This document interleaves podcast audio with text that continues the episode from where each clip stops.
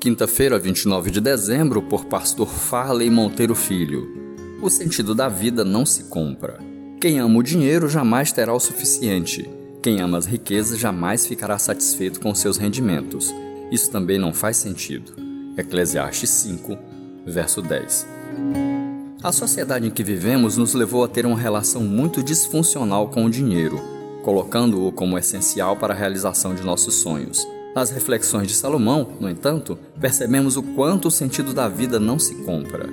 A riqueza e o dinheiro em si não são o problema. O problema está no nosso relacionamento com eles. Quando ele passa a ocupar o primeiro lugar e começamos a substituir as pessoas por ele, considerando mais este em detrimento daquelas, é aí que começa o problema, conforme 1 Timóteo 6, 9 e 10. O amor ao dinheiro não é só a raiz de todos os males, como também nos leva a perder o foco da vida. É quando, ao invés de trabalharmos para viver, vivemos para trabalhar e acumular bens, como se isso fosse trazer sentido para nós. O dinheiro em si não satisfaz.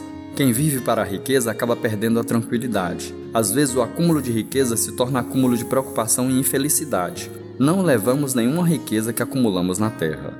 Eclesiastes nos ajuda a lembrar que a morte nivela todos os homens. Por isso, precisamos nos voltar para Deus e para as coisas do alto, pois isso é o que realmente permanece, e são os tesouros que ajuntamos no céu que dão verdadeiro sentido à vida.